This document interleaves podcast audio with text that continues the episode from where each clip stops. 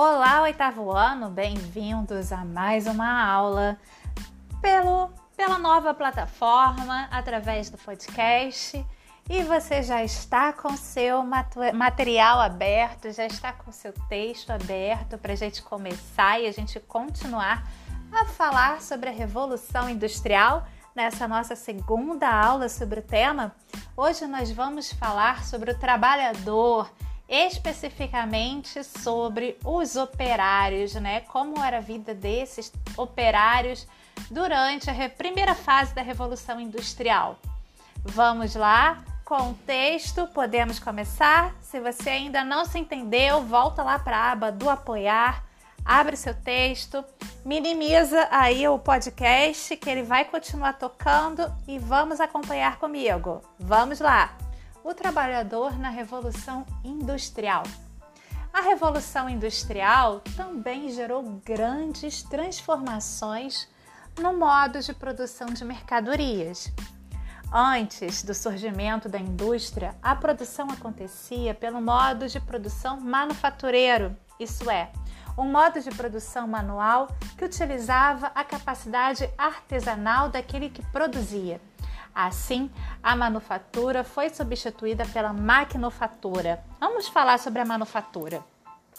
Como é que a gente pode entender o que é uma manufatura hoje em dia? Sabe uma oficina mecânica? A oficina mecânica é ainda uma manufatura. É uma manufatura é um local onde se reúnem pessoas que sabem fazer um serviço. O artesão é aquele que sabe fazer um serviço, que tem a habilidade técnica para executar um trabalho. O artesão não é aquela pessoa que faz arte e por isso é artesão. Naquela época, né, se usava o termo artesão para todo mundo que tinha uma habilidade técnica. Por exemplo, o marceneiro é um artesão, né? O sapateiro é um artesão, um costureiro é um artesão. Então, todo mundo que sabia que tinha a capacidade de fazer um produto era chamado de artesão. Então, na manufatura, nada mais era do que um ambiente, uma sala, aonde um comerciante reunia pessoas com habilidade de fazer determinado trabalho e essas pessoas juntas faziam as suas atividades e ali vendiam. Isso se chamava manufatura, como é na oficina mecânica. Lá se juntam vários mecânicos e todos eles trabalham na oficina mecânica. Todos eles sabem fazer o trabalho todo. Né? Ali todo mundo que está ali é mecânico.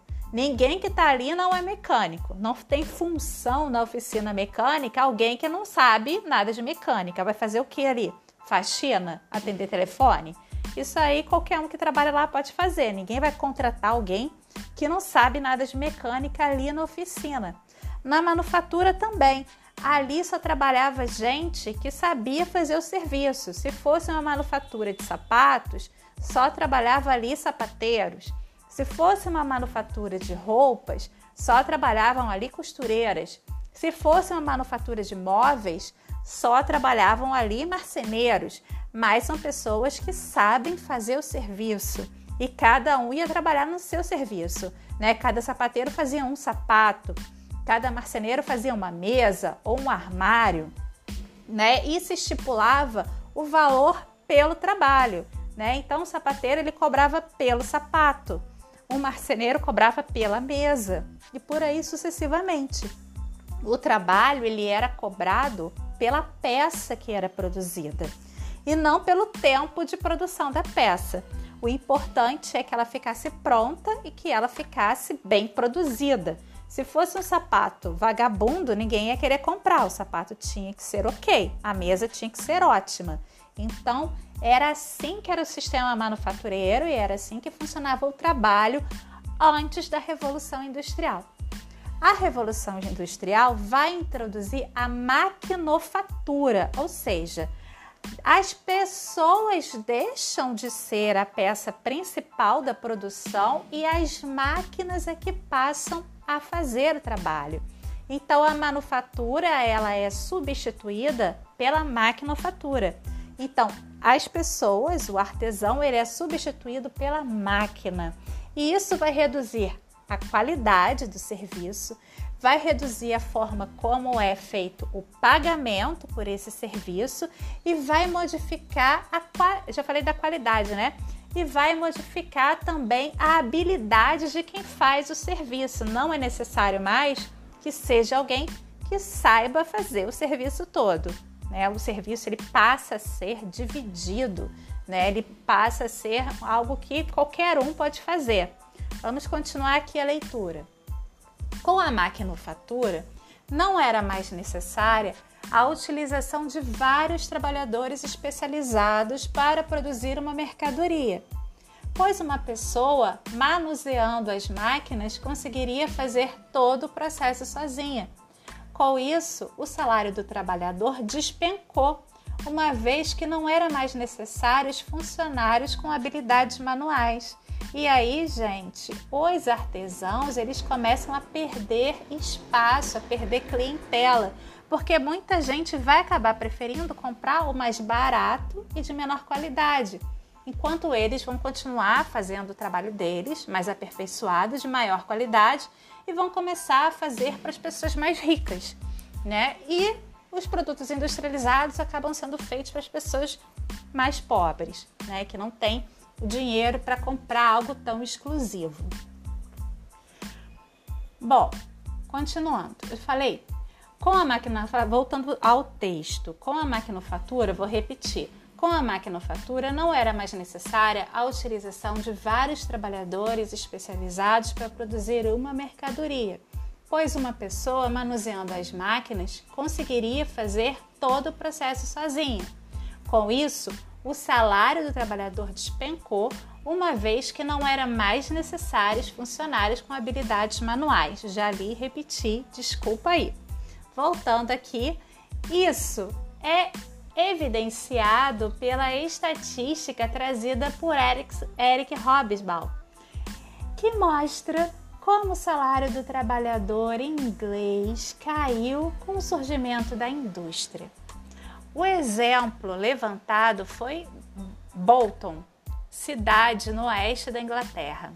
Lá, em 1795, um artesão ganhava 33 shillings mas em 1815 o valor pago havia caído para 14 shillings. Agora ele tinha que competir com a indústria, né, gente? Ele teve que diminuir o preço.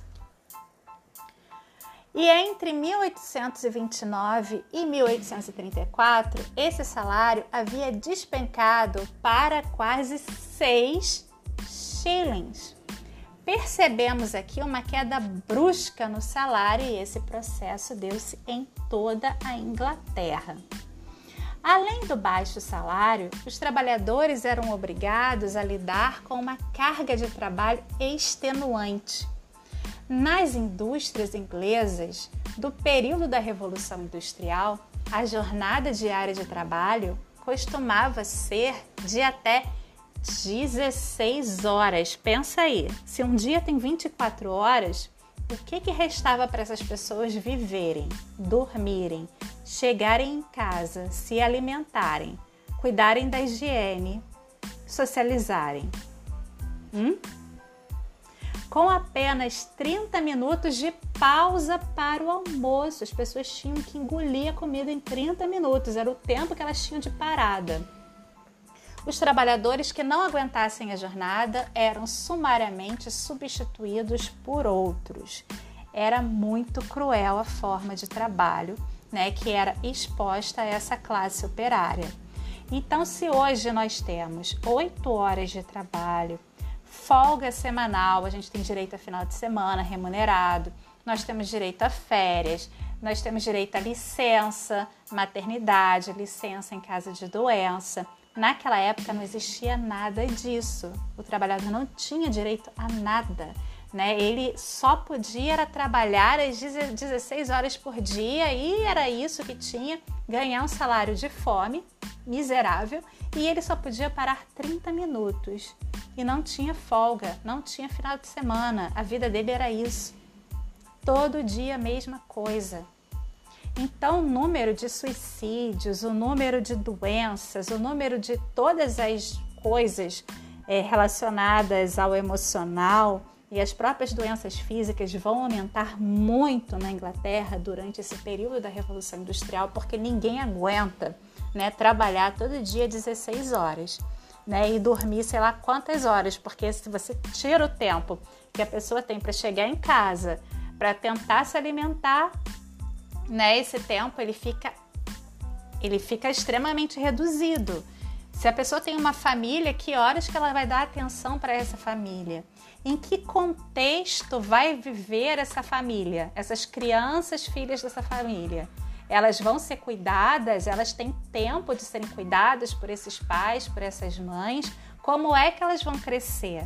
Né? Então, a questão social passa a ser muito grande, a questão da saúde também passa a ser muito grande, da saúde física e emocional desses trabalhadores porque eles não ganham salários dignos para poder se alimentar, para ter uma condição digna de vida, e eles não têm condições né, emocionais para viver essa situação. Então, o número de suicídios e de problemas sociais eles se agravam muito na Inglaterra no século XIX por conta disso, né? É muito difícil, era muito extenuante. Todas as nossas conquistas vão se dar hoje que a gente tem né, direitos com relação ao trabalho por conta da, da luta dessas pessoas ao longo da história, nós vamos ver aqui. Porque foram lutas para a conquista desses direitos, porque é impossível, é humanamente impossível alguém viver dessa forma. Se você imagina que um indivíduo entrava na fábrica e ficava 16 horas lá dentro, essas pessoas não viam a luz do sol você imagina você não ver a luz do sol a sua vida inteira? Como é que vai ficar o seu emocional, o seu psicológico? Se você vive numa escuridão, dentro de um lugar fechado, que tem fornos muito quentes, ali preso 16 horas, trabalhando, fazendo um trabalho repetitivo por 16 horas. Gente, ninguém aguenta. Vamos continuar a leitura não havia nenhum tipo de segurança para os trabalhadores e constantemente, e constantemente acidentes aconteciam. O acidente mais comum era quando os trabalhadores tinham os dedos presos na máquina e muitos os perdiam. Os trabalhadores que se afastavam por problemas de saúde poderiam ser demitidos e não recebiam seu salário só eram pagos os funcionários que trabalhavam efetivamente. Então, se você sofria um acidente, porque óbvio, trabalhar 16 horas repetindo a mesma coisa, seu corpo cansa, sua mente cansa, sua atenção diminui e você acaba se acidentando. E se isso acontece, não existia uma previdência que te amparasse. Você ficava sem poder trabalhar para o resto da vida, porque você não ia ser contratado por outro lugar por outra empresa, você não ia ter seu salário, como é que você ia viver? Considerando que na Inglaterra, se você não fizesse nada, você ia ser preso, né? Ainda ia ser espancado por isso. Olha como era difícil. Por que, que aumentou o número de suicídios? Hum? Essa situação degradante fez com que os trabalhadores mobilizassem-se pouco a pouco contra seus patrões isso levou à criação de organizações de trabalhadores, mais conhecidas no Brasil como sindicatos, e chamadas na Inglaterra de trade union. Os trabalhadores exigiam melhorias salariais e redução na jornada de trabalho. Redução na jornada de trabalho, gente, era assim o mínimo para se conseguir viver, porque não dá para viver dessa forma. Dois grandes movimentos de trabalhadores surgiram dessa organização, foram o ludismo e o cartismo. O ludismo teve atuação destacada no período entre 1811 e 1816. A sua estratégia consistia em invadir as fábricas e destruir as máquinas. Isso acontecia porque os adeptos do ludismo afirmavam que as máquinas estavam roubando os empregos dos homens e, portanto, deveriam ser destruídas. Então, assim, no, nos primórdios né, do que se pensava o que fazer né, para mudar essa situação, esses trabalhadores começaram a achar que a culpa, na verdade, era das máquinas. Então, eles protestavam destruindo as máquinas, causando prejuízo aos empregadores, aos patrões, e com isso eles deixavam de trabalhar e esse prejuízo fazia com que os empregadores passassem a temer é, mandarem eles embora, a tratar de forma assim tão tão de qualquer jeito, né, esses operários, esses trabalhadores com tanto descaso, por medo da reação deles. Mas isso era um, era um movimento inicial. Depois, com o tempo, eles vão começar a entender que efetivamente, para que eles resolvessem essa questão, eram necessárias leis. E a gente já viu, quando a gente estudou as revoluções anteriores, que quem faz as leis são o legislativo. E para isso era necessário que esses trabalhadores tivessem representantes no legislativo. Então eles precisavam ter direitos políticos, ser representados politicamente. Assim como a burguesia lutou por representatividade política nas revoluções inglesas e francesa, agora os trabalhadores vão começar a lutar por esses direitos também. Porque só eles tendo representatividade no parlamento, no legislativo, é que eles vão conseguir essas leis que nós temos hoje. E aí, o embrião desse movimento, dessa luta por representatividade nos parlamentos, vai ser o movimento cartista. Vamos ler sobre isso. O movimento cartista, por sua vez, surgiu na década de 1830 e lutava por direitos trabalhistas e políticos para a classe de trabalhadores da Inglaterra. Uma das principais exigências dos cartistas era o sufrágio universal masculino, porque os trabalhadores, os operários, não tinham direito ao voto na Inglaterra. Pasmem, o voto era censitário, era relativo à renda, então eles não podiam votar. Isto é, o direito de todos os homens, o direito de que todos os homens pudessem votar. Como eu disse, eles não podiam votar. Os cartistas também exigiam que sua classe tivesse representatividade no parlamento inglês, é o que eu acabei de falar para vocês. O movimento de trabalhadores resultou em algumas melhorias ao longo do século XIX. Tá vendo? Com representatividade política, eles vão conseguir alguma coisa.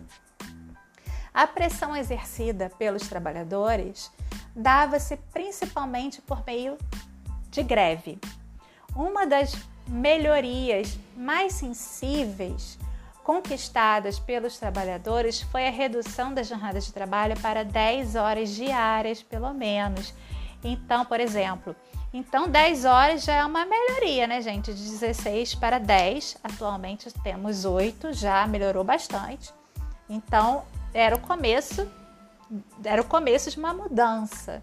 E aí as outras coisas, descanso remunerado, licença, férias, décimo terceiro que nós temos hoje, vão ser conquistas que vão ser alcançadas ao longo da luta dos trabalhadores pelo século XX. Nós estamos falando do século XIX.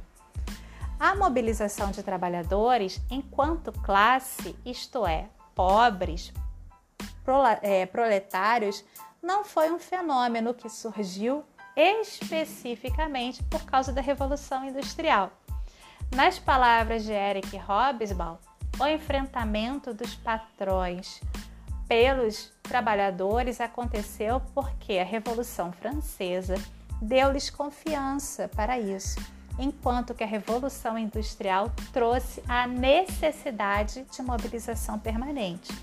Então, a Revolução Francesa trouxe para as pessoas a confiança de que pode se fazer uma pode se fazer mobilização, pode se reivindicar, pode se lutar por seus direitos. Mas a revolução industrial trouxe a necessidade. Agora, gente, é preciso que a gente corra atrás dos nossos direitos, que a gente lute por eles, porque é uma questão de necessidade. Não dá para continuar trabalhando 16 horas. Não dá para ganhar um salário de fome, não dá para eu não ter tempo de viver, de eu viver só nessas condições eternamente trabalhando, não dá para não ver a luz do sol Entende? Não dá para viver uma vida sem sentido. É isso, eu vou morrer, eu acabo com a minha vida. É uma questão de sobrevivência. Ok? Fechamos a nossa aula por hoje. Eu espero que tenha ficado claro. Qualquer dúvida, nós temos vídeo aula lá no canal Cristiane Sena no YouTube, tá bom? Me sigam lá. E agora vocês vão fazer as atividades que estão aqui na plataforma. Um beijo e até a nossa próxima aula. Tchau, tchau!